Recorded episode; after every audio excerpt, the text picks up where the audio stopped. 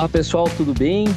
Estamos aqui dando início mais um Urocast ABC, podcast oficial da disciplina de Urologia da Faculdade de Medicina do ABC. E de novo a gente está com um tema aqui da andrologia, né? Medicina reprodutiva, mais especificamente. E como sempre, a gente faz questão de chamar grandes especialistas no assunto. E antes de aproveitar o tema, então vou apresentar para vocês os nossos colegas que vão aqui debater o tema. Então está aqui presente com a gente o doutor Rafael Amba. Então, Rafael, ele é urologista com formação em especialidade aí na parte reprodutiva. Vou até deixar é, um espaço aqui para que ele também conte um pouco para vocês dessa formação dele, né? Porque acho que é importante a gente também mostrar da onde vem a nossa formação para poder dar esse conceito do porquê que a gente vai debater aqui. Então vocês vão entender por que, eu fiz esse convite para essas duas pessoas. Então, Rafa, obrigado por você ter aceitado o convite e se apresenta para o pessoal aí quem é você, por que, que eu te convidei aqui, sua formação na medicina reprodutiva. Léo, eu que agradeço pelo convite, obrigado a você, toda a organização do Eurocast. Uh, eu sou membro da, do grupo de urologia da Faculdade de Medicina do ABC e me sinto muito orgulhoso por isso e de estar aqui com vocês. Então, muito obrigado. Uh, bom, eu sou formado em urologia pelo Hospital do Servidor Estadual, depois disso eu fiz o fellow de andrologia lá na Faculdade de Medicina do ABC, e depois disso eu fui complementar a formação com um pouco de pesquisa na Cleveland Clinic.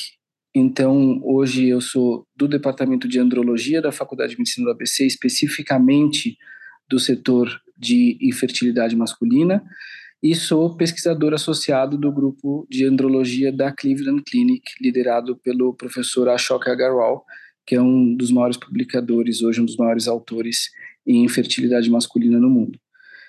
Basicamente é isso. Muito bom, excelente. E também convidei aqui o nosso colega Felipe Tenório, Felipe também é urologista, andrologista, com especialização também, vocês vão ver aqui, ele vai se, se apresentar com mais propriedades, mas na área de medicina reprodutiva e sexual também. Aproveito para dizer que ambos aqui somos também, nós três, membros da ABENS, né, o que também traz a gente com um pouquinho mais de, uh, digamos assim, conceito em relação ao mérito associativo, né, e de de frente aqui também já convido a todos que têm interesse na área que se associem, né, tanto à Sociedade Brasileira de Urologia, mas também quanto à Bens. Então está aqui o Felipe, que é lá de Recife. Felipe, obrigado por ter aceitado o convite e por favor, faça as honras aí de explicar para o pessoal qual foi a sua trajetória até aqui. Muito obrigado, Leonardo. Eu que, que agradeço né, o convite. Eu fico honrado em participar do Urocast, principalmente honrado em participar em qualquer evento da, da disciplina de urologia, né, da Faculdade de Medicina do ABC, porque eu considero que é o serviço que tem a maior concentração de bons profissionais nessa área. Foi um fellow que eu considerei muito para fazer. E, Rafael, boa noite também. Tive a oportunidade de trabalhar, fazer alguns trabalhos com o Rafael.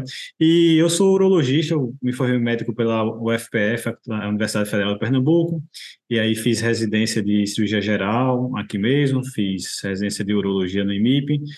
E logo depois de urologia, por alguns acasos da vida, eu fui fazer um fellow de andrologia lá na Cornell, e foi quando eu comecei a ter contato com essa questão da fragmentação. Foi justamente em 2015, que é quando eu, toda a conversa da fragmentação começou, se valia a pena usar espermatozoide testículo ou não.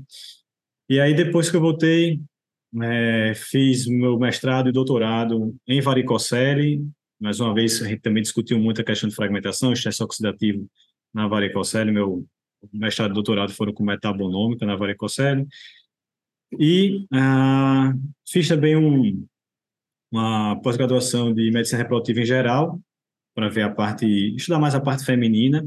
Acho que é importante você ter também uma, uma noção da parte feminina.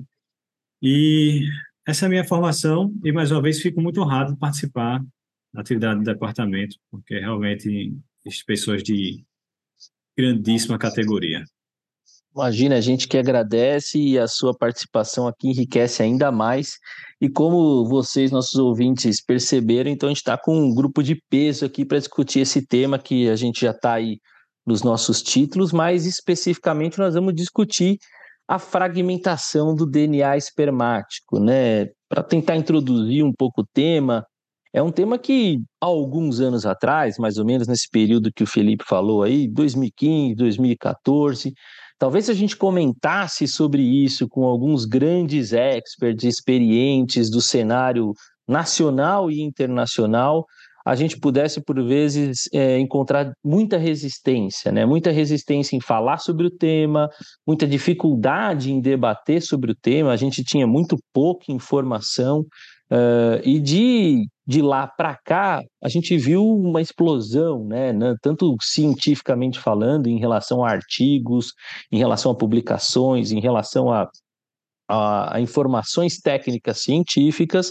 mas também em relação à nossa prática, né? Porque de maneira ou de outra, a gente tem que juntar as duas coisas, né? Se a gente for seguir só sempre o que dizem guidelines, se a gente for seguir só sempre o que se diz é, nas orientações, né, de recomendações, talvez nunca a gente vai inventar nada, né? Talvez nunca a gente vai trazer uma novidade, nunca vai pensar em algo diferente. Então, para usar uma palavra da moda, né, ser disruptivo também é importante nesse cenário científico e médico acadêmico como a gente está hoje.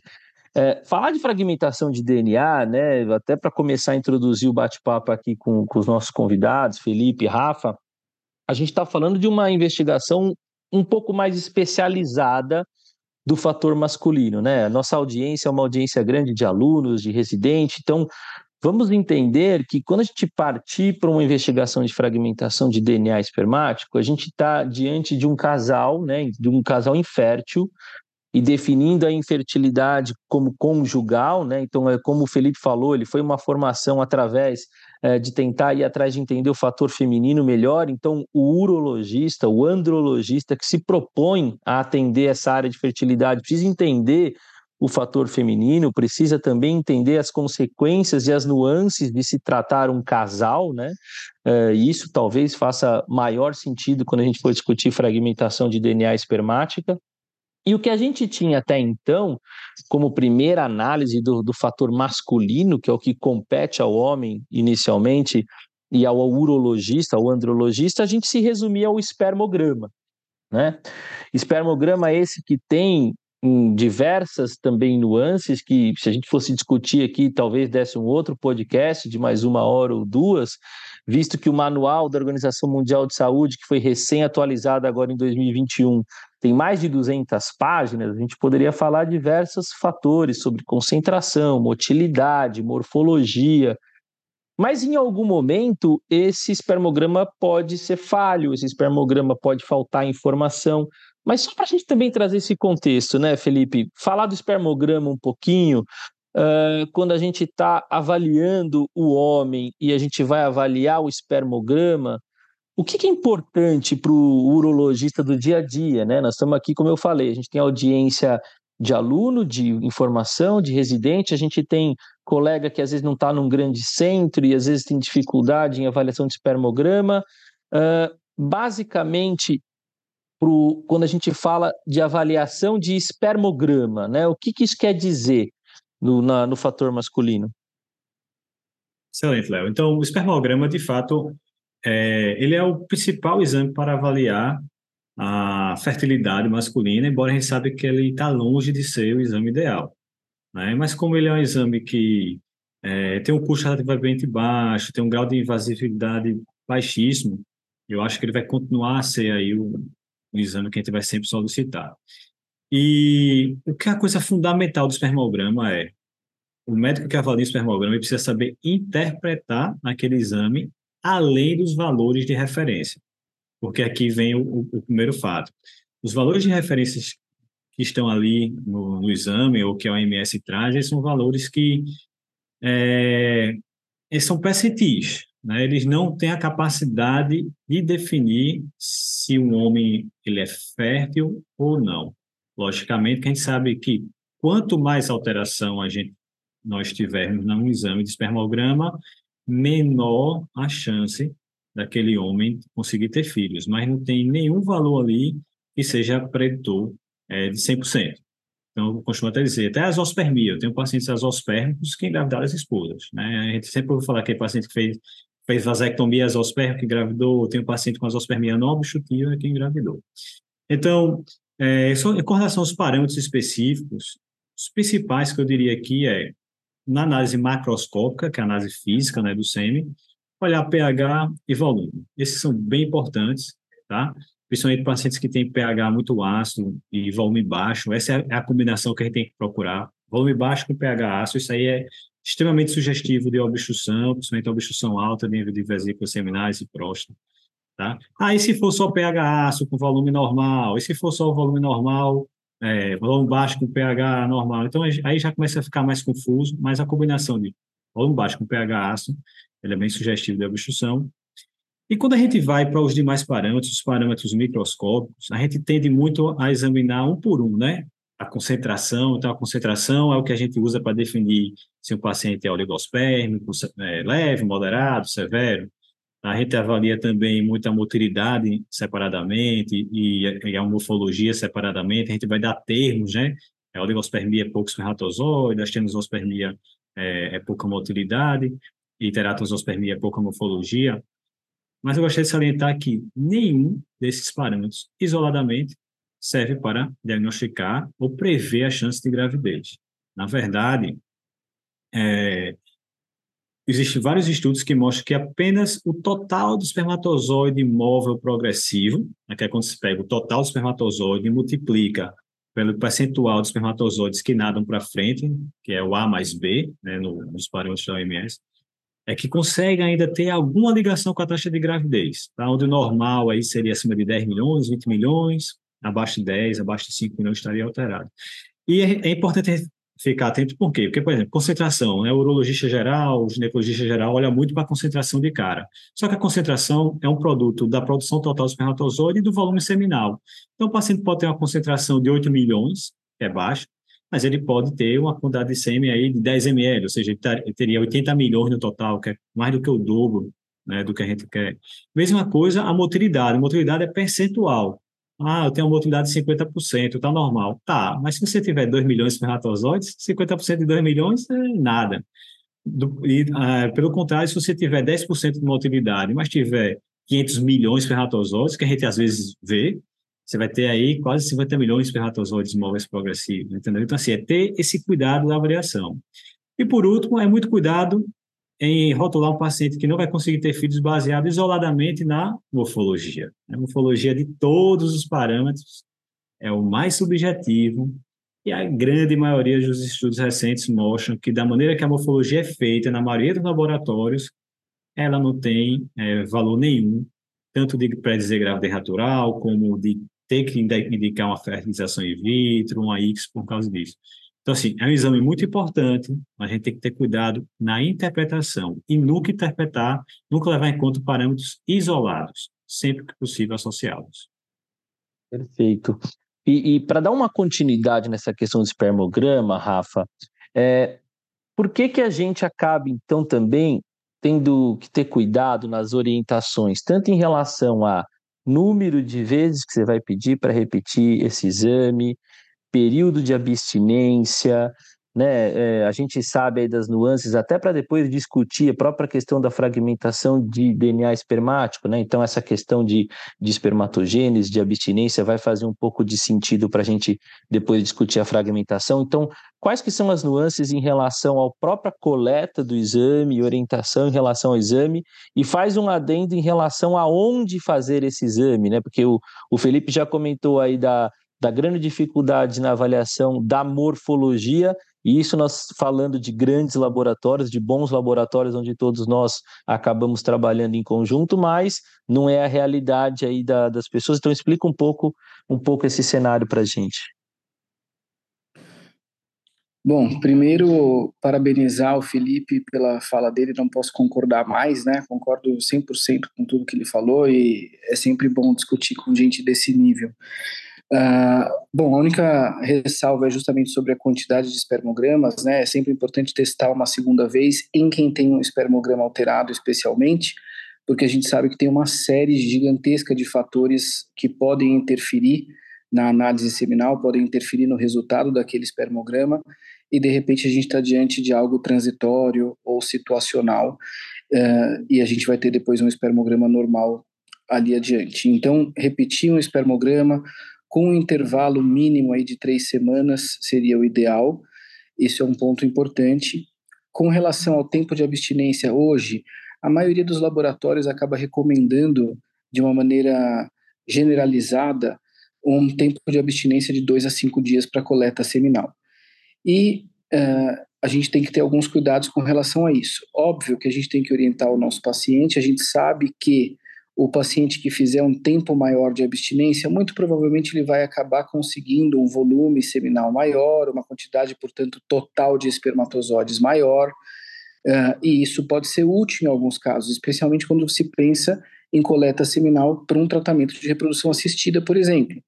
Por outro lado, hoje a gente sabe que o tempo prolongado de abstinência vai interferir negativamente na função desse espermatozoide, aumentando a taxa de fragmentação de DNA espermático, que é o nosso tema aqui hoje. Então, a gente tem que tomar um pouco de cuidado nesse sentido e sempre prestar atenção no tempo de abstinência e especialmente se você vai solicitar um espermograma junto já com a testagem da fragmentação de DNA espermático, orientar esse paciente que não faça uma abstinência tão longa, porque senão você vai ter um exame falsamente alterado e isso poderia ser facilmente corrigido apenas aumentando a frequência ejaculatória desse paciente. Então, sem dúvida, é algo para a gente prestar atenção também uh, o tempo de abstinência, né, o número de coletas desse paciente. E o Léo tinha perguntado mais alguma coisa, me fugiu, desculpa. Qual era a terceira? Os laboratórios. Ah, perfeito. Laboratório importantíssimo porque a gente vê constantemente pacientes, principalmente quando chegam para a gente com um primeiro espermograma, aquele paciente que vem para uma primeira avaliação, mas não é um laboratório que tem uma equipe técnica especializada para fazer análise seminal. E sêmen não é como fazer um hemograma, né? Então, existe, claro, a análise seminal feita por máquina, feita por computador, Uh, a gente até tem um trabalho publicado sobre isso, mas não tem nenhuma máquina hoje disponível, nenhum método, nenhum software hoje disponível que uh, consiga trazer para a gente uma análise seminal de confiança sem que haja uma calibragem e uma checagem manual desse sistema. Então, muitas vezes o espermograma vem para a gente com grandes alterações, né? E especialmente isso acontece na área de morfologia. Existem softwares que foram desenhados para tentar identificar a morfologia uh, espermática, justamente para tentar tirar o viés da subjetividade que acontece na análise manual, que depende muito do embriologista, do técnico de laboratório que está dando esse, esse resultado de morfologia, mas os sistemas disponíveis até o momento também não são bons, não são confiáveis o suficiente para que a gente possa utilizá-los no dia a dia. Então é fundamental que a análise seminal seja feita por um laboratório especializado, um laboratório que tenha equipe técnica dedicada a fazer análise seminal. É claro que dentro das clínicas de reprodução humana isso acontece com muito mais facilidade, então a gente que trabalha com reprodução tem esse acesso mais fácil, mas para quem não tem, é muito importante uh, orientar o paciente que vai coletar, principalmente aquele que vai fazer uma segunda análise e que já está a caminho de um eventual tratamento ou de uma orientação a respeito da infertilidade, que faça num laboratório especializado para isso. Perfeito. Só reforçando né, o conceito, gente, quando a gente fala de um espermograma, lembrar que nós estamos olhando para o que estava acontecendo com aquele paciente cerca de três meses antes do que aquele momento que ele fez a coleta, né, por causa do período de espermogênese, maturação, armazenamento em epidídimo. Então, isso é importante na hora do contexto da análise desse exame, né? Uh, temos exemplos mais imediatos para que fique claro para todo mundo, por exemplo, com o Covid, né? A gente, o quanto que a gente viu o paciente coletando espermograma no dia de que estava com Covid, está tudo bem, três meses depois ele está azospérmico, seis meses depois ele ainda tem alteração de espermograma, porque ele ainda não recuperou eixo hormonal, ainda não recuperou fatores de processo inflamatório, e aí, por isso, a importância da repetição do exame, de fazer exames em bons lugares, onde seja feita uma, uma, uma avaliação adequada. É, eu lembro bem da UA dessa época aí de 2012, 2013, já se falava e se reforçava muito. Pacientes azospérmicos repetia às vezes quatro, cinco exames, eventualmente procurar uma criptosospermia, e essa criptosospermia é num laboratório mais adequado, né, com maior qualidade técnica, com maior acurácia e, especialização e experiência para fazer o exame. Então, não abandonar esse paciente com um exame único, né, e, e, com um diagnóstico único, e entender que aquela fotografia daquele paciente é de um cenário anterior, né? Você vai complementar alguma coisa, Rafa? Não, só uma coisa importante para lembrar, especialmente para os residentes que estiverem ouvindo a gente, é que fazer o exame num laboratório adequado envolve também a orientação adequada da coleta. Né? Então, tem que tomar cuidado que o paciente não pode urinar imediatamente antes, porque isso vai afetar o pH e vai afetar a análise seminal. Tem que orientar que não pode haver perda de nenhuma parte da amostra. Às vezes, o paciente, na hora do laboratório, né, ali no momento, no final da coleta, onde o, o técnico pergunta, perdeu alguma coisa? Às vezes ele diz que não, mas depois no consultório, quando você pergunta, ele fala, ah, mas foi só uma primeira gotinha. Mas a gente sabe que é na primeira parte do ejaculado onde a gente tem uma concentração maior de espermatozoides. Então, isso vai afetar todo o resultado do teu exame. Então, fazer no laboratório adequado, eu acho que traz também a questão da orientação e da coleta apropriadas. Muito bem, excelente. Então, tá já no, no, nosso contexto da fragmentação de DNA, eu também vou trazer um outro contexto histórico, né? Uh, o nosso manual da Organização Mundial de Saúde, antes desse agora de 2021, era de 2010, e a recomendação no manual de 2010 era que os testes específicos relacionados à análise de função espermática é, cabia somente em questões de estudo é, e com análise de pesquisa, né?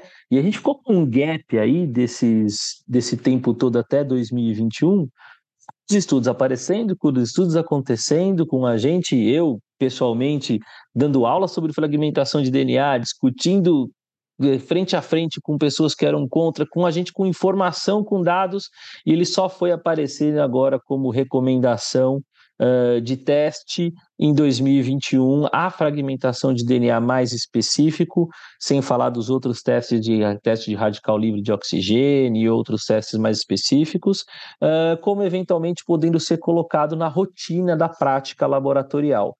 Então, a, a pergunta aqui é de bate-pronto para vocês, e é lógico que vocês, como especialistas, devem ter uma conduta uh, já definida.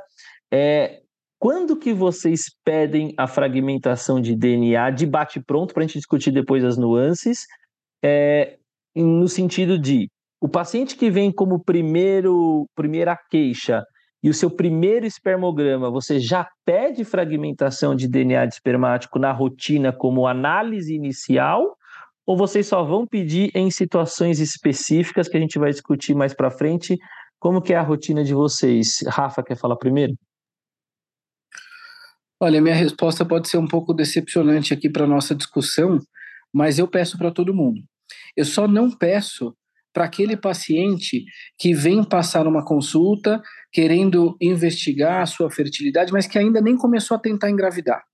Esse paciente ainda não peço, eu deixo ele tentar engravidar naturalmente em casa, oriento, faz o primeiro espermograma, etc. Mas para o paciente que já tem infertilidade, ou seja, eles estão tentando há mais de 12 meses e não engravidaram, para esses pacientes eu acho que hoje em dia a gente tem que pedir para todo mundo. Perfeito. Felipe?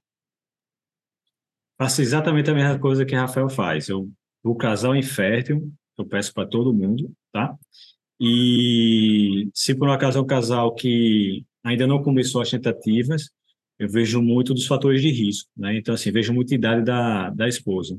Então, assim, se a esposa tiver uma idade mais avançada, eu peço também. Agora, se é um casal que a esposa tem menos de 35 anos, nunca tentou, não tem nenhum fator de risco, aí eu não peço, embora, embora eu sempre digo, ó, vou pedir um espermograma, tá? Existe um exame que é mais avançado, que é a fragmentação. Não vejo necessidade de fazer agora, porque eu acho que isso é, é, é mais importante de tudo. É você sempre dizer ao, ao casal, ao paciente, tudo o que existe, tá? E dizer o que é que você acha que deve, deve ser feito. Então, assim, eu sempre boto como uma, uma opção nesses casos que é, seriam mais, assim, muita forçação, talvez, pedir, mas eu, mesmo, mesmo pedindo, eu digo, ó, existe, mas acho que agora não vale a pena. Perfeito. É, só para acalmar os corações de eventualmente quem está aí em algum local que é difícil encontrar fragmentação de DNA, às vezes é difícil encontrar até o próprio espermograma, né? É, por que, que essa pergunta ainda é relevante? Né? Lógico que eu perguntei para dois grandes especialistas em grandes centros que trabalham dentro de, de locais que pode até ter acesso fácil ali na hora de ele mesmo avaliar esse teste de fragmentação. É, é sabido que pacientes que têm uma oligoastenoteratosospermia têm uma probabilidade muito maior de ter conjuntamente a fragmentação de DNA o que não mudaria conduta eventualmente, porque você poderia fazer o diagnóstico da mesma maneira dos mesmos fatores de risco, dos mesmos fatores causais. Então, para aqueles pacientes que tiverem espermogramas alterados, a fragmentação de DNA talvez ainda não fosse tão é, exigente assim, seria talvez um fator complementar na hora de você analisar a resposta, é, tanto para ruim quanto para melhora, né? É, e talvez o, o que fosse mais evidente e mais importante seria para aquele paciente eventualmente com um diagnóstico de infertilidade é, e aí com um espermograma normal, esse talvez você não pode deixar de pedir, mesmo você estando num lugar longe, aí eu acho que faz sentido você tentar fazer com que esse paciente consiga fazer essa análise para te dar substrato para o que a gente vai discutir a partir de agora, né? É, Felipe, então vamos lá. A gente vai falar de fragmentação de DNA, então explica para o pessoal o que, que a gente está falando, o que, que, que é esse DNA, o que, que fragmenta, qual que é a história aí. Excelente. Então, a fragmentação do DNA espermático é isso que o nome diz, né? É o DNA, tá? que é uma fita de dupla hélice do espermatozoide que está fragmentado, ele está cortado. Então, existem vários processos que podem levar o DNA do espermatozoide a ficar fragmentado. O principal que todo mundo fala é o estresse oxidativo, né? É, são os radicais livres, as espécies reativas de oxigênio, que vão destruir algumas bases nitrogenadas e acabam que com o processo de, de reparo essas, essas bases que são oxidadas elas são retiradas e por vezes fica um segmento sem a base de par e esse segmento acaba quebrando. Esse é o clássico. Existem outros mecanismos, é, a, cortes no, no DNA, né, NITs no DNA dos espermatozoides são um processo normal de compactação do DNA espermático. Então, o DNA do espermático ele é compactado em estruturas ultra compactas ao redor de protaminas, né, que é um, um tipo de proteína nuclear. Então, para poder ficar bem enovelado nas protaminas, o DNA ele, do espermatozoide precisa realmente sofrer alguns cortes depois desse novelamento, eles são reparados. Processos nesse, nessa parte de corte e reparo durante a formação do DNA, durante a, a formação do espermatozoide, também pode levar a um excesso de fragmentação do DNA espermático. E, por último, a gente tem o que a gente chama de é, é, apoptose abortiva, ou seja, o espermatozoide, durante a sua formação, foi detectado algum problema iniciou a cascata da apoptose. E aí as endonucleases, capsases lá, vão lá e vão acabar é, cortando o DNA e, teoricamente, esse, esse espermatozoide, né, ou essa célula que estaria produzindo espermatozoide, seria abortado. Mas, por algum motivo, é, essa apoptose ela é interrompida, certo, no, no meio do caminho, esse espermatozoide termina o seu processo, ele é liberado com esse dano no DNA. E o que acontece? Espermatozoide, por ter uma grande parte do seu material genético condensado ao redor das protaminas, ele, é, ele não consegue fazer transcrição de proteínas, né? É, é não consegue gerar RNA mensageiro em grande quantidade e não consegue produzir proteínas de reparo do DNA. Então, uma vez danificado o DNA espermatozoide, ele vai carregar esse dano até o óvulo e fecundar o óvulo. Então, isso torna-se muito importante quando? Quando a gente tem, principalmente, é, como você falou, Leonardo, Leonardo é, é espermograma normal, né? Porque você tem ali muito espermatozoide, muito espermatozoide móvel, uma chance grande de esses espermatozoides fecundarem o óvulo, e aí você acaba levando para dentro do óvulo um, um, DNA danificado. E, então, assim, é basicamente isso, né? São é, é fragmentação da quebra da cadeia única ou das duas cadeias do DNA, que pode ser causado no processo normal ou por apoptose abortiva, mas principalmente por estresse oxidativo. E é legal essa fala porque é, uma das pessoas que mais estuda isso de estresse oxidativo, ou estudou né, até então e trouxe para a gente bastante informação, foi a Mônica Moratori. E ela tem um trabalho bastante legal que ela mostra para a gente o, o, contexto né, das células virgens, né, lá nas espermatogônias, como elas são todas puras e limpas, e depois, quando elas vão sair, depois do processo de espermiogênese, espermatogênese, maturação no epidídimo, a quantidade de célula normal que a gente tem vai ser menos de 10%, porque elas vão estar submetidas a esse estresse oxidativo, que depois é um tema que eu vou trazer de volta para a gente discutir, e também ou, ou, ou também por fragmentação de DNA. Uh, eh, e Rafa, então tá bom, isso aconteceu lá no espermatozoide, e como é que a gente avalia? Então, quais são os testes que a gente tem para avaliar é, em geral e o que, que, parece que a gente tem aqui para o Brasil uh, para avaliar, é, para a gente poder fazer aí um, um início de ponto e contraponto em relação a isso.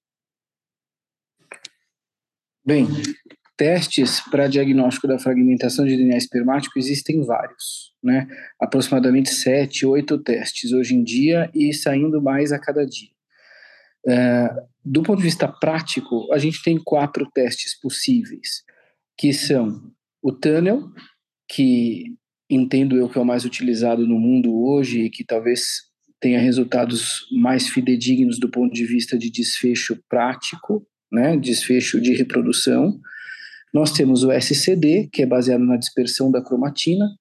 Nós temos o SCSA e nós temos o teste do cometa, que é praticamente usado muito mais em pesquisa, muito pouco na prática clínica, somente algumas clínicas no mundo utilizam o cometa na prática. Cada um deles tem suas vantagens e desvantagens, custos muito diferentes, e principalmente cada um deles vai ter um valor de referência diferente. Então, é, além de serem metodologias diferentes, os valores de corte também são diferentes, e isso é que dificulta muito, e acho que isso é que retardou uh, que a gente introduzisse a testagem né, da fragmentação de DNA na prática, porque isso dificulta muito a interpretação do exame e deixa, claro, alguma desconfiança com relação ao seu resultado e, e a sua, o, o grau de, de, confiabilidade do ponto de vista prático. Uh, o tunnel, na minha opinião, então, como eu já comentei, é o teste mais utilizado no mundo e eu entendo que é o que melhor se correlaciona com desfechos clínicos. Por outro lado, ele é caro, uh, exige treinamento do pessoal do laboratório para conseguir fazer, e na maioria das vezes cada laboratório vai ter que achar o seu ponto de corte, né, o seu valor de corte. Então é, é, é muito difícil implementar dentro de um laboratório, mas uma vez que esteja implementado, é um excelente exame. Uh, já o SCD, por exemplo, acho que hoje no Brasil uh, é o que a gente vê mais, é um teste relativamente barato se comparado com outros, relativamente fácil de ser executado e rápido quando comparado com outros. Então, acho que essas são as principais vantagens desse teste. O grande problema é que é uma análise um tanto subjetiva do resultado, isso causa também algum grau de dificuldade, algum grau de desconfiança com relação ao exame. É, SCSA, eu confesso que tenho muitíssima pouca experiência, é um exame, um dos primeiros que foi desenvolvido, se não o primeiro, mas hoje em dia é um exame que a gente vê menos na prática e por isso eu acabo tendo muito menos experiência com isso. Agora, o importante é dizer que todos esses testes, esses três que eu comentei, eles identificam tanto as fragmentações de DNA em fita única quanto em fita dupla. E isso hoje em dia tem se mostrado um viés importante na nossa análise e interpretação desse resultado. Porque o que a gente tem visto cada vez mais são estudos tentando separar a, o, o, o, potencial negativo que pode ser causado por uma fragmentação em fita única ou uma fragmentação em fita dupla. E, em resumo, o que a gente tem é que as fragmentações em fita única, quando você faz uma ICSI, teoricamente a ICSI ela consegue uh, vencer, na grande parte das vezes, o obstáculo ou o efeito negativo que seria causado por uma fragmentação de DNA em fita única. Enquanto que isso não acontece com uma fragmentação em dupla fita, principalmente quando a gente pensa em taxa de gravidez, taxa de nascidos vivos e taxa de abortamento. Então, o ideal dos mundos seria a gente ter um exame que conseguisse identificar somente as fragmentações de dupla fita de DNA. E hoje o exame que melhor faz isso é o teste do cometa, quando feito em pH neutro, ele vai identificar as fragmentações em fita dupla e quando feito em pH alcalino, ele vai identificar as fragmentações em fita simples. Então essa é a grande vantagem. É, se falava muito pouco desse exame até é, que a comunidade científica percebeu essa grande vantagem do exame e hoje é um exame que vem sendo utilizado então de maneira crescente dentro do cenário de pesquisa para que a gente possa fazer esse tipo de diferenciação. Só, só para lembrar, isso que o Rafa falou de, de fita única e fita dupla é importante, porque quando as pessoas criticavam o teste, era justamente diante do cenário de entender que a correção, e aí só fazendo um adendo, né, Rafa, não é o ICSI sozinho que corrige, mas talvez a própria questão da relação com o óvulo, né? Um bom óvulo corrigiria essa, esse defeito da fita única, e isso faria com que isso gerasse uma gestação e a gestação continuasse e desse tudo bem. Então, os grandes críticos de fazer uma análise de fragmentação de DNA eram críticos e às vezes continuam sendo críticos também por conta disso, de eventualmente esse bom óvulo, de um óvulo jovem, reparar essa fragmentação que pudesse ser passível de correção, sendo de fita única, né? E, e aí até é, defendendo um pouco também o ponto e trazendo um pouco também a, a questão da discussão do porquê talvez os métodos utilizados de laboratório hoje, de seleção, uh, de espermatozoide uh, também não façam muito sentido em relação a querer justificar correção ou seleção melhor de espermatozoides fragmentados em relação a resultados de ICSI, é, o, aí eu a PIXI, a IMSI, ou até essa, essas uh, placas novas aí, para não fazer propaganda, as placas que, que eventualmente prometem fazer uma correção melhor da fragmentação de DNA. Aqui na prática, a gente tem visto que não tem essa correção tão melhor assim, né? Uh, aí, então, entrando nesse detalhe de que a gente tem, então, o, o, sabemos o que é a fragmentação, sabemos como fazer a seleção, e vocês, como especialistas, já me disseram que pede para todo mundo, né? Uh, mas então vamos começar a entender. Uh, em algum momento, uh, a gente tinha um paciente específico, e como eu falei aqui, talvez o melhor cenário que a gente conseguiria defender alguns anos atrás era aquele paciente com espermograma normal e que não conseguia engravidar, né, o que eventualmente a gente poderia até chamar de isca, mas depois a gente pode descobrir fatores de risco para isso né? É, então, aquele paciente com espermograma normal não conseguisse engravidar, era quase que aceito que fragmentação de DNA valeria a pena, né?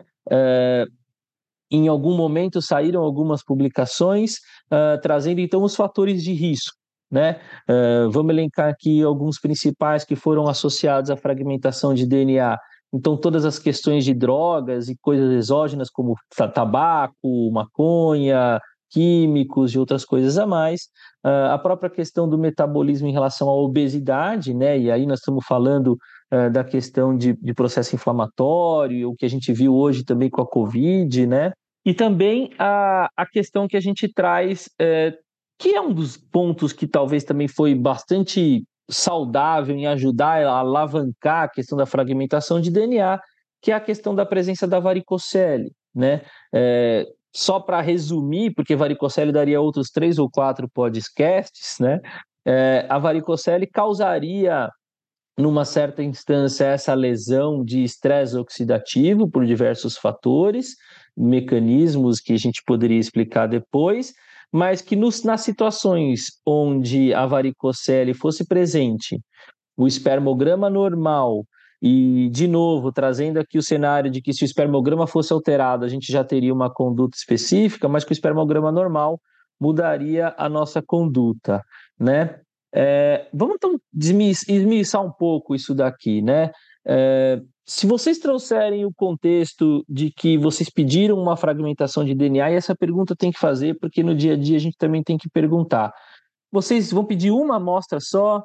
É uma análise, é, fez uma análise e o espermograma é, veio normal, faz diferença para vocês em relação a pedir um novo espermograma junto ou só e avaliar essa fragmentação de DNA como única está suficiente? Porque a variação também é a mesma, a, a fotografia também eventualmente pode ser diferente, porque no caso da fragmentação de DNA, o que, que tem de diferente? Nós estamos avaliando aquele espermograma do espermatozoide que também está ali logo na, no, no epidídimo, né, ou próximo ali no canal para ser ejaculado. Então, não é só aquela análise de três meses atrás que também tem um reflexo. A fragmentação de DNA é uma análise do que está ali, que vai ser ejaculado, né? Como é que vocês avaliam em ter que pedir uma segunda análise ou não? Felipinho, quer falar primeiro? Excelente colocação, muito bom mesmo, porque a gente vê muito isso na prática, né? Às vezes o casal que está no início da investigação, é, muitas vezes nem fechou o diagnóstico de infertilidade, e aí a gente tem vê um, um espermograma normal com a fragmentação elevada. Então a primeira coisa que eu me pergunto quando eu vejo esses casos é o seguinte, ah, como é que é a frequência de abstinência desse paciente, né? A frequência ejaculatória desse paciente, na verdade. Como o Rafael falou, o tempo de abstinência ele vai ter impacto no espermograma, ele tem impacto maior ainda no, na fragmentação. Por quê? Porque 95% do, dos processos que dão origem à fragmentação do DNA espermático tem origem no epidídimo, né? E a gente sabe que a, a, frequência ejaculatória vai ter um grande impacto no tempo de trânsito do espermatozoide pelo, pelo epidídimo.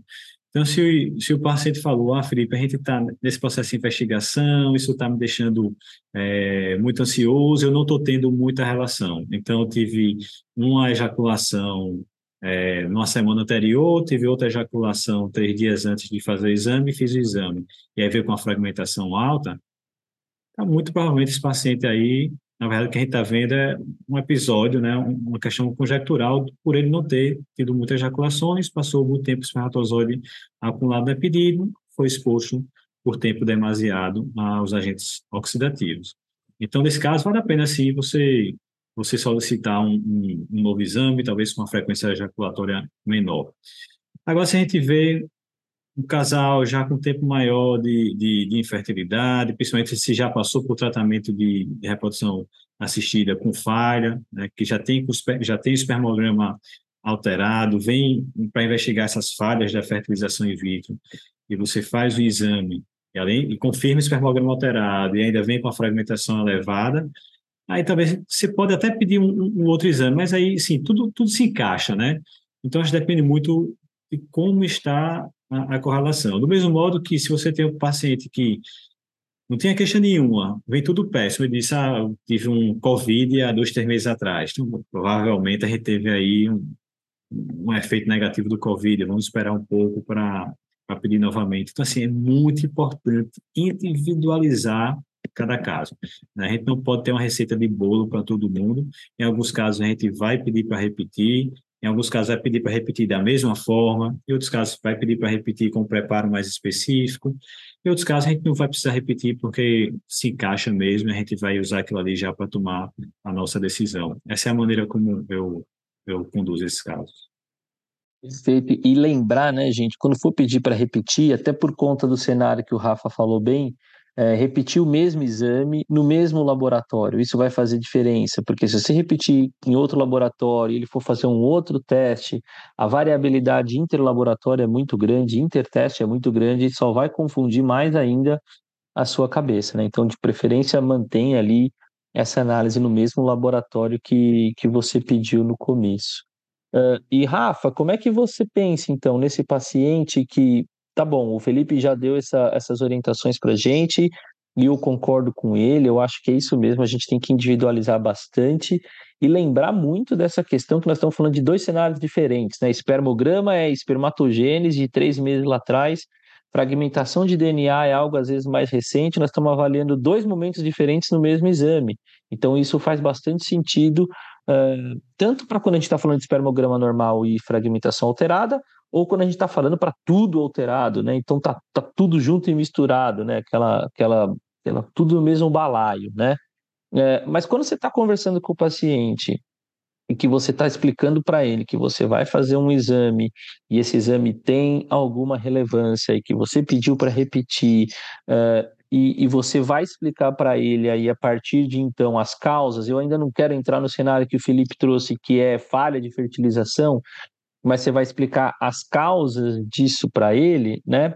Uh, como é que você já explica e traz aí então para a gente, além desses, desses fatores de risco que eu falei, como é que você explica para o paciente o contexto, né? Próximos passos, porque o Felipe também lembrou bem, a gente tem que estar com esse casal com alinhamento de expectativas, né?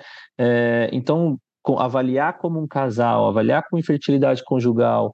Então, como é que você trabalha isso em consultório, dia a dia, para a gente passar isso para os nossos ouvintes? Bem, primeiro com relação ao momento uh, do exame, eu concordo plenamente com o que vocês disseram, mas eu acho que a gente ainda uh, trabalha muito com os dados do espermograma. Mesmo sabendo da importância da fragmentação, mesmo sabendo que o espermograma não discerne fértil de infértil, a gente ainda trabalha muito com os dados do espermograma. Então me incomoda um pouco o paciente que vem com espermograma e de repente ele não tinha uma fragmentação e daí ele vem só com uma fragmentação isolada coletada dois meses, três meses depois. Acho isso péssimo. Então eu sempre é, peço e me esforço para especificar isso no pedido médico para que seja feita uma análise seminal nova junto com aquele exame de fragmentação de DNA espermático para que a gente possa ter uma análise é, global, né? Tanto de concentração, tanto de motilidade, quanto de função espermática naquele específico, naquele momento específico. Então, isso é um ponto importante. Com relação aos fatores de risco que você levantou, eu sempre tento explicar para o paciente quais são os fatores de risco conhecidos, né, que a gente sabe do dia a dia, que podem influenciar, que podem causar uh, essa fragmentação de DNA espermático. Então, a presença de varicocele, a idade avançada do homem também pode afetar, a maioria dos trabalhos fala em idade acima de 45 anos, a presença de diabetes, o tabagismo e outras drogas que você, Léo, já comentou, obesidade, a presença de uma neoplasia, seja qual for, mesmo que não seja de testículo, outros tipos de câncer também vão afetar o DNA desse espermatozoide.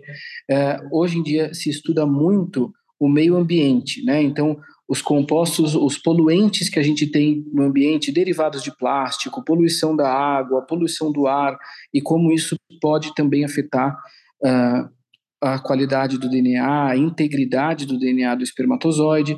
Existem muitos trabalhos falando sobre radiação, tanto radiação ionizante quanto não ionizante, mas a gente tem que tomar o cuidado de não entrar também em situações que sejam utópicas, né? Então, por exemplo, existem trabalhos correlacionando ondas de Wi-Fi de celular com fragmentação de DNA espermático. Puxa vida, o que, que isso agrega na prática? Você não vai orientar o paciente a não usar mais celular e ficar longe do Wi-Fi. Então, a gente tem que dosar um pouco o que é informação é, que vale a pena, eu acho, passar para o nosso paciente e o que só vai deixar ele, é, às vezes, traumatizado ou preocupado em excesso com fatores que ele não tem controle, tá? É, então, acho que com relação aos fatores de risco, é, esses são os principais fatores para a gente pensar. Você tinha perguntado mais alguma coisa? Não, e aí era isso, porque agora vamos para o bate-papo, né? Vamos para o dia a dia, porque ok. Então nós, nós, nós fizemos isso, então na nossa primeira consulta a gente avaliou, a gente sabe desses fatores de risco, mas melhora, o que, que melhora, o que, que não melhora, o que, que a gente vai fazer, né? Nós temos então ali o resultado positivo, então como vocês são grandes estudiosos, grandes publicadores, nós vamos trazer agora informação, né? Tá bom, legal, mas muda a conduta. Fazer esse exame muda a conduta, fazer esse exame orienta a gente a fazer alguma outra coisa. Uh, o que, que faz sentido, o que, que não faz sentido. Uh, então, basicamente, o que, a gente vai querer trazer agora, até para não prolongar tanto depois, porque é, é, meio, é meio cartesiano mesmo agora, né? É, o que, que você faz, acha que faz sentido fazer e o que, que você vê de resposta para você falar, eu pedi essa fragmentação de DNA porque eu quero fazer isso para o meu paciente, porque eu sei que isso vai ter uma possibilidade de trazer resultado. Né? Então, pensando nesses fatores de risco, uh, parar de fumar é rápido, é bom, é importante, não é? Lógico que a gente sabe que é, mas em quanto tempo que isso vai trazer resposta, né? Então, o que, que você pensa de orientação para esse paciente que é efetivo em relação a resultado, pensando naquele casal infértil, que já está ali na sua frente querendo engravidar, qual é o seu próximo passo é, em relação a esses fatores de risco? Bom, eu acho que quando a gente pensa nisso, a gente tem que mudar um pouco o raciocínio, e daí entra o raciocínio do Fertileuta de tratar o casal e não tratar o homem. Porque aí vai depender dos fatores femininos, vai depender da idade feminina, dos planos desse casal, se querem engravidar mais rápido ou se não tem tanta pressa. Isso vai fazer muita diferença. Para um casal onde a esposa é jovem, onde o casal tem tempo para implementar mudanças de estilo de vida, eu acho que vale a pena a gente orientar e insistir na cessação de tabagismo, na cessação da maconha, principalmente, porque hoje é, é, é, muito impressionante o número de pacientes que a gente tem que buscam auxílio por infertilidade e que fumam maconha de uma maneira é, bastante frequente, vamos colocar assim. É, perda de peso nos pacientes com sobrepeso, melhora da dieta, adequar a atividade física, porque a gente sabe que pensando na fragmentação de DNA espermático é importante a prática de atividade física, mas não aquela atividade física extenuante que vai aumentar muito o estresse oxidativo. Obviamente, pesquisar varicocele, excluir presença de infecção seminal, né? Então, são todos fatores que a gente tem que estar tá atentos e que eu acho que a gente pode orientar para alguns casais que, onde tem espaço para isso. Tem casais, obviamente, onde já está com uma mulher de 40, 41 anos, que já passaram uma ou duas FIVs, e realmente às vezes a gente já não tem, a gente já perdeu o timing de fazer esse tipo de orientação. E daí, nesses casos, a gente vai ter que trabalhar uh, com soluções que sejam de curto prazo, que não vão envolver tanto mudança de estilo de vida, mas que vão envolver mudança de técnicas do tratamento de reprodução assistida que a gente vai poder utilizar para tentar compensar o fato daquele paciente ter uma fragmentação de DNA aumentada. Muito bom. Felipe, para trazer você para essa discussão agora, aproveitando essa sua experiência em relação à parte da varicocele, né? A correção de varicocele já é um, uma situação bastante discutida uh, no sentido da gente entender o quanto realmente isso tem relevância na qualidade, na motilidade, na concentração. Uh, e lógico que o que trouxe força para a gente foi essa potência de poder avaliar a fragmentação do DNA espermático, principalmente nos casos de espermograma normal. Né? É, traz um pouquinho para a gente, então, o cenário de como a gente é, vivencia isso depois na prática, em relação a grau de melhora, é, em relação de porcentagem, como é que a gente conversa isso, como é que a gente é, se convence de que eu tenho que indicar um procedimento e como é que eu explico para o paciente como é que eu espero essa resposta. Excelente. Então, assim, começar de fragmentação já é desafiador, né? Quando você bota ainda a varicocele em cima de fragmentação, fica mais complexo ainda, porque são, são condições né, muito heterogêneas. A gente sabe que a varicocele não é uma doença única. É, então, assim, no meu mestrado doutorado, eu tive a oportunidade de estudar é, os metabólicos seminais. O que é que a gente viu? Todo paciente com varicocele, ele vai ter sofrimento testicular. Então, a gente vê que tem alteração dos metabólicos, tá? mas a grande maioria dos pacientes que têm varicocele, eles vão ter mecanismos para compensar isso. Então, embora a gente veja lá as alterações no metabólico seminais, a gente vê que eles vão ter mais antioxidantes, vão ter um sistema de compensação melhor, e isso você consegue manter aí a fragmentação normal, consegue manter o espermograma normal. 20% dos pacientes com varicocele, esse sim, eles não vão ter sistema de compensação efetivos, e aí vão acabar tendo dano na produção de espermatozoide, qualidade e fragmentação. Então, hoje, eu uso fragmentação da varicocele quando? Quando o casal é infértil, espermograma normal, é, e tem dúvida se a varicocele pode estar impactando ou não. Então, o teste de fragmentação pode ajudar, desde que você exclua outras coisas. Né? E é muito difícil hoje excluir tudo que causa fragmentação. Além disso, a gente tem muitas vezes aquele casal que é infértil, tem varicocele e quer fazer uma fertilização in vitro. Aí eu uso a fragmentação para ver até que ponto realmente é, a gente pode partir direto para uma, uma FIV, uma ICSI, ou até que ponto vale a pena operar a varicocele. A gente sabe que existem, existem estudos, inclusive tem uma meta-análise do Sando que mostra que quando a gente opera uma varicocele palpável no homem com alteração seminal antes de uma fertilização in vitro, a gente duplica a chance desse casal de ter um bebê. Tá? Só que com a fragmentação, assim, fica mais claro isso para a gente, né? porque a gente está diante de uma das poucas coisas do espermatozoide que servem durante a fertilização, que é o núcleo e o centríolo. E, e aí a gente, tá, a gente sabe que a fragmentação tem impacto negativo na gravidez, a gente sabe que varicocele é, causa fragmentação elevada, mas será que a varicocelectomia resolve isso? E aí a gente tem a, a, nós conseguimos fazer uma meta-análise em 2021 que a gente mostrou que, independente do tipo de exame utilizado, desde que sejam um dos quatro principais que a Rafael falou, né, o, o Tunnel, o SCD, o SSA, o SSA e o, o Cometa, qualquer um desses quatro, se você fizer e tiver uma fragmentação elevada, esse é um outro ponto, vale a pena operar a varicocele, porque você vai diminuir. Aí, reforçando, e tiver uma fragmentação elevada. O que é uma fragmentação elevada? Para essa meta-análise, a gente definiu acima de 20, porque é o que uma outra meta-análise mostrou para todos os testes. Mas aí você tem que levar em consideração aquele teste específico que você está fazendo naquela clínica específica também, que tem isso, né? A questão da padronização interna, tá? Então, se é um casal, tem uma fragmentação elevada, quer fazer uma fertilização in vitro e tem varicocele, talvez valha a pena a gente fazer a cirurgia de varicocele antes, tá? Para aumentar a chance de sucesso da fertilização, ou até mesmo depois, se esse casal quiser ter uma gravidez natural. Aí vai depender de idade e de outros fatores. Então, assim, é basicamente nisso que eu investigo. Ou no casal que não quer fazer a FIV e está com o espermograma normal, ou no casal que quer fazer a FIV e queria pular a varicocelectomia. Muito bom. Então, assim, é só para ficar claro para todo mundo, né? Então, a mudança de estilo de vida é fato, vai melhorar a fragmentação de DNA, perder peso, parar com drogas. Lógico, isso eventualmente pode demorar, né? Porque a gente tem que pensar que a pessoa vai estabilizar num momento bom. Então não é que ele vai perder peso da noite para o dia, né? Às vezes ele vai demorar seis meses, um ano para perder peso, para conseguir é, melhorar eixo hormonal, melhorar status inflamatório, né? Assim também como a varicocele, né? A gente sabe que os melhores momentos de resultado cirúrgico são seis meses depois da cirurgia, então nós também temos que entender esse detalhe.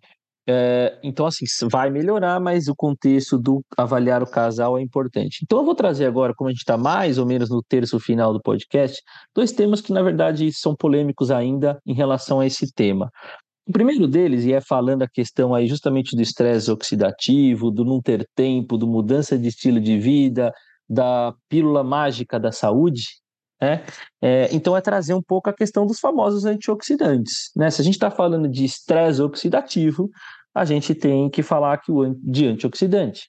É, interessante que até então os estudos todos falavam para a gente que antioxidante não tinha estudo, que precisava de mais estudo, que a gente precisa de mais estudo e blá blá blá. Estudos nesse sentido vão ser muito difíceis, né? A gente acabou de falar aqui, populações muito heterogêneas, situações muito complexas, é, casais com dificuldades inespecíficas ou muito específicas, e a gente não conseguir conduzir estudos adequados em relação a isso. Mas saiu recentemente um último estudo favorável ao uso de antioxidantes. É, então agora eu é, eu sei que é uma resposta quase que empírica, e aí é um pouco mais quase da experiência de cada um, e eu até vou adiantar um pouco a minha para ajudar um pouco na discussão. Uh, eu acho que antioxidante faz sentido, é lógico que a gente tem que lembrar da balança de estresse oxidativo, de não deixar o paciente também com muito antioxidante, a gente vai desbalancear esse paciente para o lado contrário também ele não vai estar tá equilibrado, né? A gente precisa do equilíbrio. É, mas eu tenho dúvidas em relação ao antioxidante para o paciente que tem um fator é, que está causando o problema. Então, um paciente obeso, será que o antioxidante faz sentido? O paciente com varicocele, será que o antioxidante faz sentido? Eu vejo um pouco mais de sentido de antioxidante para aquele paciente onde aquela mudança é quase impossível. Então, aquele paciente que fuma há 40 anos, o que, que eu vou conseguir fazer do que ele já teve de lesão? Ou paciente que eu quase não vejo o fator de risco, né? E a gente tem um isca bem claro na nossa mão e tem uma fragmentação elevada. E o quanto elevada, né, Felipe? Você falou bem. Será que 21% é diferente de 19%? Né? Por que, que a gente vai ter que pensar nisso? Será que é 40% é diferente de 20%? Quanto diferente isso é, né? Então eu queria saber na prática de vocês uh, como é que vocês trabalham com presença de fragmentação de DNA sem outros fatores ou com outros fatores que vocês não vão interferir nesse momento, e se vocês utilizam dos antioxidantes nesse cenário, e pode ouvir, acho que a opinião dos dois. Rafa, quer falar primeiro, que tá, tá, tá, tá torcendo mais o nariz para mim aí, então vou primeiro falar com você. Olha, é uma pena, é uma pena que o pessoal, os nossos colegas e amigos que vão ouvir esse podcast não vão ver o vídeo, porque a, a minha cara e a cara do Felipe, enquanto você introduzia o tema, foi uma cara assim de desespero, eu diria, uh, porque a gente já sabia que vinha esse assunto cabeludo, né? E é um tema muito polêmico mesmo, é, principalmente porque muita gente que é contra é contra no sentido de achar que você está enganando o paciente ou que está oferecendo algum tipo de tratamento com zero evidência. É, minha opinião pessoal é que a gente tem que tomar cuidado na área de reprodução para entender o que é uma evidência aceitável e o que é a evidência que a gente pode ter. Qual é a evidência que a gente tem condição de produzir? Então, dentro da reprodução humana, é muito difícil que a gente consiga, com um tema como antioxidante, ter uma evidência uh, extremamente robusta do ponto de vista de força de evidência, eu digo. Por quê? Porque tem vários fatores associados, como você já colocou. Então, você é a favor de antioxidante? A pergunta que vem é qual? Qual antioxidante? Em que dose? Em que regime de uso? Para qual paciente? Poxa, são muitas perguntas. E além de todas essas perguntas que dizem respeito só ao homem, você ainda tem do outro lado a mulher que está interferindo no resultado do uso desse antioxidante. Quantos anos ela tem? Qual a qualidade desse óvulo? Eu estou pensando em antioxidante para uma gestação natural ou para um tratamento de reprodução. Então, são inúmeros os questionamentos, e é isso que faz com que a gente tenha tanta dificuldade em dar essa resposta. Mas, sendo objetivo, eu sou a favor do uso de antioxidantes, com moderação, claro, para não uh, desregular esse equilíbrio de oxirredução, como você, Léo, já comentou aqui. Uh, acho que a gente tem que buscar antioxidantes da melhor qualidade possível do ponto de vista de matéria-prima, porque eu acho que isso pode interferir também. As dosagens devem ser individualizadas para cada paciente, então um comprimido daquela fórmula X não vai servir para todo mundo igualmente, né? Mas, eh, dito isso, eu acho que eles podem ajudar. Eu acho que é importante aqui deixar bem claro para todo mundo, resgatar a primeira fala do Felipe no início do podcast, que foi sobre os mecanismos que levam à fragmentação de DNA. Então, o Felipe elencou aqui de maneira extremamente didática e acadêmica três mecanismos fisiopatológicos. E aqui a gente está discutindo a varicocele, a mudança do estilo de vida, o uso de antioxidante, e a gente tem que lembrar para nossa audiência aqui que todos esses fatores estão sendo direcionados a um único mecanismo, que é a fragmentação de DNA espermático por estresse oxidativo. As, os outros tipos de fragmentação, os outros mecanismos vão ser muito pouco influenciáveis por tudo isso, por todas essas uh, alternativas de tratamento que a gente está colocando aqui. Então, isso é um outro fator. Às vezes, puxa, por que, que o antioxidante funcionou diferente de um paciente para outro? Talvez o mecanismo que leve à fragmentação seja diferente. Então, tem todas essas questões para a gente pensar, mas, em geral, eu sou a favor, sim, do uso de antioxidante. Lipinho, bola para você. Então, uso, sou a favor, mas acho que antioxidantes não vão resolver o problema do mundo. Né? Se resolvesse o problema do mundo, a gente não teria paciente. Então, assim, tem algumas coisas bem, bem interessantes que a gente tem que ficar atento. Primeiro, fazer uma boa anamnese e ver como é que é a, a dieta desse paciente. Infelizmente, no nosso brasileiro, embora o Brasil tenha muita fruta disponível, a gente come pouquíssimas frutas. Então, é muito comum a gente encontrar pacientes que não comem fruta, não comem verdura. Então, provavelmente esse paciente ele vai estar com deficiência de antioxidante. Provavelmente, se você suplementar, isso não vai fazer mal, tá? Por outro lado, não adianta ficar dando antioxidante para um paciente que tem uma infecção bacteriana da próstata, né? uma prostatite crônica. Isso não, não vai adiantar nada. Inclusive, esse dano vai ser já depois, tá? E a gente precisa individualizar a dose, então é difícil para um urologista fazer isso. Então, a gente tem que trabalhar muito junto com profissionais da área de nutrição, experientes que façam isso. Cada vez mais a gente vem dosando é, certas vitaminas no sangue. A gente sabe que essas dosagens também não são tão precisas, né, porque são são valores que variam muito com a absorção, mas a gente tem que achar uma forma para isso. Gostaria muito que as máquinas que dosam estresse oxidativo no sêmen dessem resultados que favorecessem a gente a, a, a, a criar uma forma de antioxidante baseada nesses resultados. Infelizmente, isso não tem se provado. Mas eu gostaria de chamar aqui a atenção, algo que inclusive Rafael já escreveu sobre isso, que é o dano do excesso de antioxidantes. Então, a gente sabe que é, é tudo um equilíbrio, né? É um equilíbrio do, do, do potencial de redução, né? O potencial oxidativo. Então, se você desbalanceia esse equilíbrio ou para um lado ou para o outro, você vai acabar tendo dano. Então, isso é muito importante. É, a gente, eu acho que todo mundo aqui, quem usa muito antioxidante, já se pegou em pacientes que você prescreveu, o cara volta pior. Bom, peraí, o que foi que eu? Você engordou? Você. Não, não aconteceu nada. Só estou tomando essa formulazinha que o senhor mandou manipular. Entendeu? E esse é outro problema, porque a maioria dos antioxidantes que nós temos aqui são manipulados, a gente tem uma outra forma disponível comercialmente, e isso tem vários outros viés. E nós temos dois estudos muito interessantes, recentes, que inclusive foram fechados, né? é, que é o MOX e que é o FAST. Então, o MOX é um, um estudo randomizado com cento e pouquinhos homens, e viu, na verdade, uma piora dos parâmetros seminais, né, em homens que usaram um, um conjunto de antioxidantes, né, é, vitamina E, vitamina C, etc. E foi fechado, tá? É, a fragmentação não teve diferença. E outro estudo, que foi o estudo FAST, que foi o que avaliou o uso de selênio e ácido fólico, salvo engano, que é um dos, que, um dos suplementos que mais se vende, né, é, comercialmente, que também é, mostrou piora da fragmentação nos homens. E olha que esse estudo foi um estudo grande, acho que mais de mil homens que foram selecionados e terminaram os estudos. Então, veja, pessoal, a gente tem, quando a gente junta tudo no bolo só, a gente tem nível de evidência? Tem, né? A última meta-análise da Cochrane mostrou que o uso de antioxidantes aumenta a chance de gravidez. Mas é o que Rafael colocou, tá? O uso de antioxidantes. Qual, como, quando, né? Qual dose? Então, é complexo. Se você vai usar antioxidante, use, não solte esse paciente.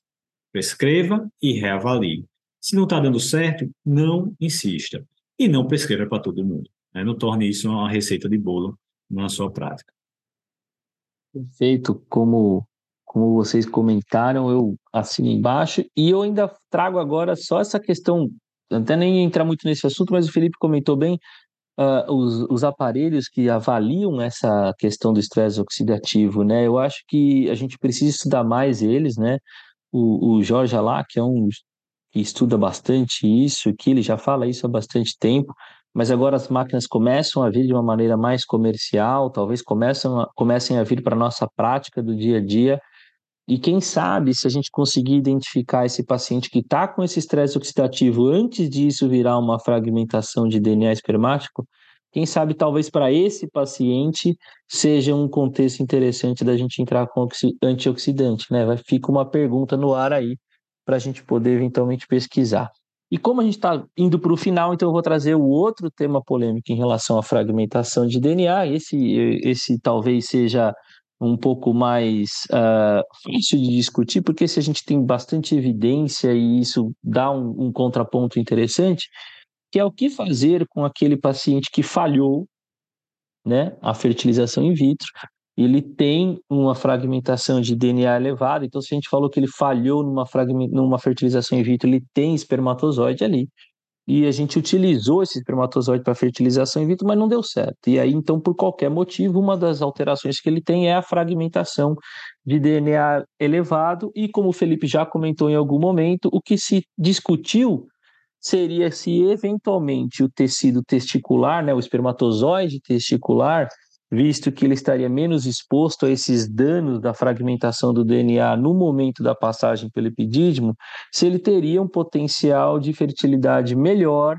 em relação ao espermatozoide do ejaculado, né? Então aí surgem as dúvidas, surgem os, os cenários, surgem os trabalhos, é, e aí não vou nem entrar no mérito aqui de opinião, eu quero que vocês tragam uh, conceitos né? E depois no final a gente pode aí discutir o que a gente acha, né? Então, Rafa, traz para a gente o conceito aí, essa questão do porquê que foi debatido isso e o que, que a gente tem de evidência hoje sobre isso. Bem, basicamente, uh, a ideia dos autores e dos cientistas que começaram a investigar foi pacientes com alta fragmentação de DNA espermático que já tinham passado eventualmente por um ou mais ciclos de FIV ou ICSI e não tinham sucesso. O que fazer com esses pacientes? E daí, em paralelo, a gente tinha algumas pesquisas já mais básicas mostrando que o estresse oxidativo, como já foi comentado aqui antes pelo Felipe, acontece principalmente no espermatozoide que está no epidídimo, é onde ele está mais suscetível ao estresse oxidativo. Então, o espermatozoide testicular, ele, em função da barreira hematotesticular, estaria mais protegido uh, do estresse oxidativo e, portanto, ele seria menos suscetível à fragmentação de DNA espermático. Alguns autores comprovaram que, de fato, o espermatozoide testicular apresentava menos fragmentação de DNA espermático. Então, essa hipótese foi uh, consolidada, foi comprovada. E daí, então, veio a ideia de que nesses pacientes que tinham falha de FIV ou que tinham uma fragmentação de DNA aumentada e que essa, esse aumento era refratário ao tratamento clínico, à mudança de estilo de vida, correção de varicocele, etc., então que a gente poderia, mesmo em pacientes que não são azospérmicos, utilizar espermatozoide testicular para fazer a ICSI desses pacientes. Então, esse é o racional uh, que motivou esses trabalhos inicialmente. E aí, e aí então traz para a gente aí a, informação. Você, você tem aí recentemente publicado uma, uma revisão sistemática, né, e meta-análise disso. Uh, traz para a gente o que, que, quais foram as suas considerações, o que, que a gente tem que entender da evidência científica hoje. Bom, eu acho que num primeiro momento a ideia e esse racional que eu expliquei ele faz todo sentido, tá?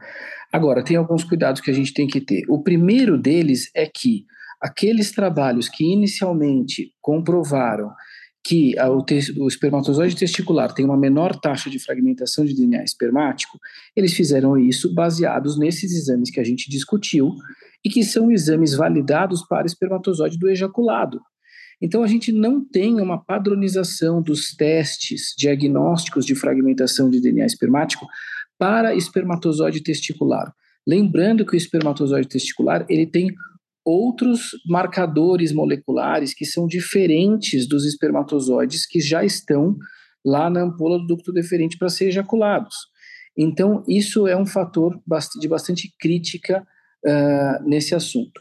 Outro viés importante, outro obstáculo importante é que quando a gente compara, de, saindo do cenário de fragmentação de DNA elevada, quando a gente compara lá atrás, estudos de décadas atrás, comparando o resultado de fertilização in vitro utilizando espermatozoide testicular ou espermatozoide ejaculado, os resultados classicamente são melhores com espermatozoide do ejaculado do que com espermatozoide testicular. Além disso, uh, os estudos que comparam espermatozoide testicular versus espermatozoide ejaculado nesse cenário da alta fragmentação de DNA tem uma série de vieses. Por exemplo, tem estudos que compra, comparam o próprio paciente com ele mesmo em ciclos diferentes. A gente sabe que em ciclos de FIV diferentes, aquele sêmen está diferente também. A gente conversou um monte sobre isso aqui ao longo desse podcast. Então, o trabalho que já perde validade por causa disso. Além disso, a análise estatística desses trabalhos às vezes tem alguns vieses também.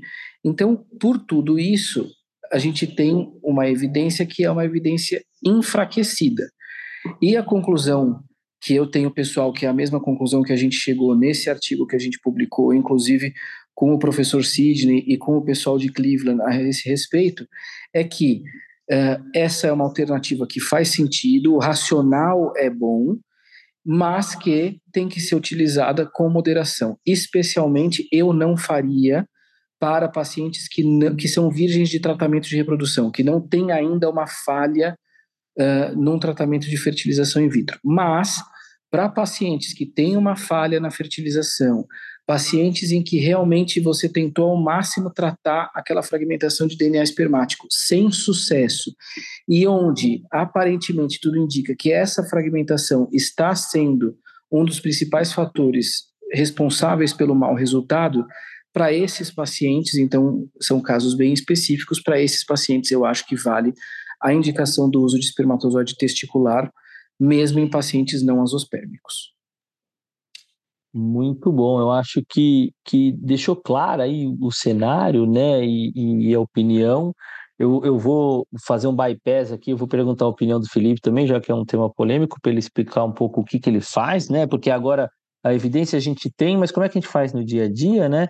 E, e, e nesse bypass eu já falo e já adianto que eu sou uma pessoa que gosto dessa alternativa. Eu, eu entendo que que realmente a gente pode ter bons espermatozoides no testículo daqueles pacientes não azospérmicos, né? Eu acho que não dá para a gente comparar pacientes uh, azospérmicos, né? Ou, ou inclusive uh, pacientes criptozospérmicos. Eu nem sei se esse é um paciente uh, talvez tão bom candidato assim para a gente considerar isso. Mas pacientes oligosteno, pacientes completamente normais, eu acho que esses pacientes devem ter bons espermatozoides do testículo. Então eu vejo com muito bons olhos. Eu também não acho que é para um primeiro tratamento, uh, mas vejo com muito bons olhos já na primeira falha a gente poder pensar que sim é uma boa indicação, uma vez que a gente vê aí que FIV não resolve tudo, né? Tem um, um, um lindo artigo publicado na Fertility Sterility de 40 anos de FIV, né? e, e de que a gente ainda tem aí resultados pífios de 35%, 40% no máximo em fatores masculinos. Então, por que não a gente pensar em alternativas que não eram utilizadas até então, né? É, então, eu, eu, eu entendo que no racional faz sentido. Então, volta aquela nossa história do tipo, qual ciência que a gente tem possibilidade em medicina reprodutiva, qual evidência que a gente tem que considerar como sendo a melhor nessa situação, né? Então eu vejo com, com muito bons olhos e sou bastante favorável, faço em muitos casos. Felipe, como é para você aí? Então, é, lá, durante o meu fellow, essa era justamente a discussão que estava sendo feita. Então, peguei muitos casos, muitas reuniões clínicas, né, o pessoal da urologia discutindo com o pessoal da, da ginecologia, e voltei bem entusiasta. Então, assim, usei muito espermatozoide testículo. A gente tinha uma meta-análise na época que era a meta-análise do Sando, né, que era uma meta-análise que mostrava aí chances de que saíam de 30 e acho que era 30% de, de nascido vivo para 46% de nascido vivo quando você usa 30%, 30% de nascido vivo quando você tem espermatozoide ejaculado contra 46%, ou seja, um aumento bem expressivo. Mas aí a gente vem, vai amadurecendo, né? Rafael, acho que resumiu bem a, a literatura, então, assim, a grande maioria dos estudos com muito viés, né? muito viés de publicação também. E a gente tem que entender o seguinte, que realmente a fragmentação do espermatozoide testículo, ele é melhor, tá? Mas se você pegar a própria metanase do Sando, você vê que ele sai perdendo na fertilização. Por quê? Porque a fertilização depende muito do centríolo do espermatozoide e a gente está trazendo o espermatozoide que é do testículo, que não tem uma motilidade boa, não tem um, centro totalmente desenvolvido. Tá?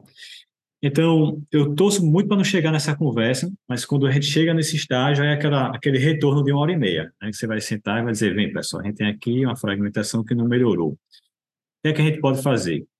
E aí eu converso, ó, a gente pode ir para uma fertilização in vitro do jeito que está. E aí, principalmente assim, hoje a gente sabe que a fragmentação tem um grande impacto conforme a idade da mulher vai aumentando, né? Quanto, quanto mais jovem a mulher, melhor o óvulo, melhor a capacidade de reparo. Então, se tem um casal de 30 anos e que nunca fez uma FIV, eu digo, pessoal, veja, fragmentação é alta, vocês nunca fizeram uma FIV, então acho que vocês devem seguir. E aí sempre a gente tem que perguntar também custo-efetividade, né? E aí, assim, você bota o valor de uma FIV, bota o valor dos tratamentos e deixa eles decidirem, tá? Se, e, por outro lado, a gente tem também na FIV, a gente pode lançar a mão de algumas técnicas que podem diminuir a fragmentação, pelo menos mostram que diminui. Principal aqui, a gente está falando de microfluidics, né? Acho que é a, é a bola da vez, né? que, mais uma vez, quem lançou, lançou dizendo que os problemas acabaram, né? Quase um slogan, Tabajara. Mas, de fato, é uma técnica muito boa, bem avançada, que nos trabalhos tem mostrado repetidamente e diminui a fragmentação dos espermatozoides que são selecionados,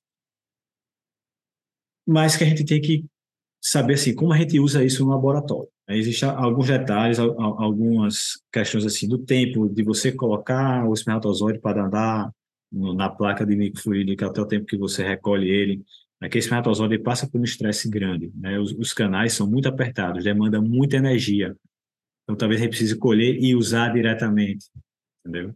Então, assim, eu acho que os, os chips de microfluidics são excelentes. Eu acho que eles vão ser a prática, porque eles aceleraram muito a, a processamento do sêmen, evitaram a centrifugação. A gente sabe que a centrifugação é uma coisa que pode danificar o DNA do espermatozoide, mas eles ainda precisam é, mostrar que vão melhorar a taxa de nascido vivo. E isso ainda não mostraram. A maioria dos trabalhos não. Tem, eu acho que, dois trabalhos em homens com fator masculino que mostraram, mas a grande maioria dos outros não. Tá? E o uso de espermatozoide testículo é uma opção. Hoje eu dou preferência realmente àqueles casais que já falharam uma fertilização in vitro, tá? E converso muito com aqueles casais que, que é o que aparece, infelizmente, para mim. Mulher já com idade mais avançada, 40, 41, que já fez um ciclo anterior, que já não tem uma boa resposta, quem sabe que vai ter cinco, seis ovos. Eu converso, pessoal, veja, a gente tem aqui, está dentro de um fato, que é a idade feminina, que tem um impacto muito grande, diria o maior impacto. Tem o fator masculino que também tem impacto, principalmente nessa sua idade, mas a gente tem que lembrar que a gente pode escolher espermatozoide testículo, tem o DNA bom e tudo, mas ele vai começar perdendo. Então a gente corre um risco aqui de terminar sem embrião.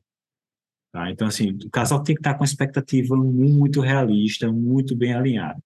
Então, sou a favor, esse, nesses casos, principalmente, que a gente está discutindo hoje, do, do share decision, né? processo de decisão compartilhada botar tudo, vantagens e desvantagens, e eu sempre vou dar minha opinião, vou dizer, ó, no caso de vocês, eu faria isso. Se nunca fez uma FIV, eu faria uma FIV, mesmo sabendo que pode fazer e falhar, mas eu faria. Entendeu? Então, acho que isso é o mais importante. É, é aquele contexto onde não tem certo e errado, né? É aquele contexto onde cabe o que é bom para aquele momento, o que é bom para eles, como você falou, custo-efetividade, da parte financeira, da parte emocional, do impacto social que isso vai trazer, né? É, mas é isso. É, nossa, nosso bate-papo está acabando aqui, então já batemos uma hora aqui, então a gente conseguiu discutir bastante coisa. Eu acho que a gente trouxe bastante informação e eu acho que o recado que fica no final é, é essa essa fala final do Felipe é impactante para a gente trazer o contexto, né? Porque para nós especialistas vem esses casos já mastigados, mais difíceis, mais complexos. Então, para quem está lá na linha de frente, urologista do dia a dia, ou aquele, aquele andrologista que está vinculado a clínicas de ginecologia, talvez não de reprodução, ele vai pegar esses casos mais simples, então talvez para ele o começo do nosso bate-papo seja mais impactante para conseguir mudar a conduta e direcionar esses pacientes, e lógico que esse final acaba ficando aqui uh, para os grandes centros e para os grandes volumes e para onde a gente pode ter referência. Então, queria mais uma vez agradecer para finalizar aqui e dar um espaço para vocês também aí. Então, obrigado mais uma vez. Estou é, com aqui dois jovens, né, andrologistas, mas hum, jovens no sentido de idade, mas com uma formação aí excelente, com uma bagagem excelente, não é por isso é diferente que ele, por isso que eles foram convidados, estão aqui debatendo esse tema. Então, mais uma vez, obrigado. É, em breve nos encontraremos, né, presencialmente, Congresso Brasileiro chegando aí. Então, nos encontraremos e mais uma vez deixar um espaço para vocês aí. Rafa, quer começar? Bom, pessoal, só agradecer. Eu acho que foi um papo excelente para um tema tão difícil, pesado e controverso, né? A fragmentação de DNA, por mais que a gente esteja usando muito na prática, ainda falta muita pesquisa básica para ajudar a gente a entender um pouco melhor sobre esse assunto, mas acho que a gente conseguiu trazer de uma maneira resumida os principais pontos para quem está nos ouvindo. Então, muito obrigado mais uma vez, fico honrado de participar. Uh, Léo e Felipe, sempre bom discutir com vocês e, e com, a, com a alta capacidade de vocês. Obrigado, um abração. Filipinho, obrigado também aí, direto de Recife, passando calor, diferente da gente aqui que está passando frio, né? Então, mais uma vez aí, suas considerações e obrigado. Muito obrigado, Léo. Muito obrigado, Rafael. É, parabéns a todos pelas falas, Léo, pela moderação, as perguntas excelentes.